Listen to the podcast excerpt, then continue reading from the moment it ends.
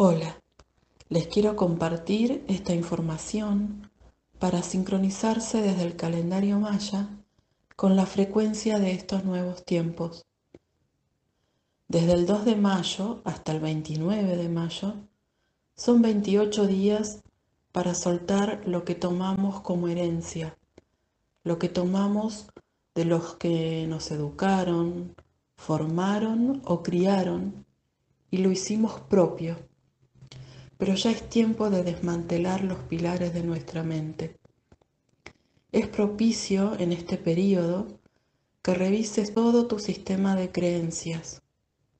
Tenés que comenzar a abrir la cáscara como lo hace la semilla para ver la luz, tomar la fuerza del sol y del agua, para crecer y ser. La impronta de la vida pulsa en tu plexo tu alma pulsa con ella. Abrite, movete, salí, accioná, brillá.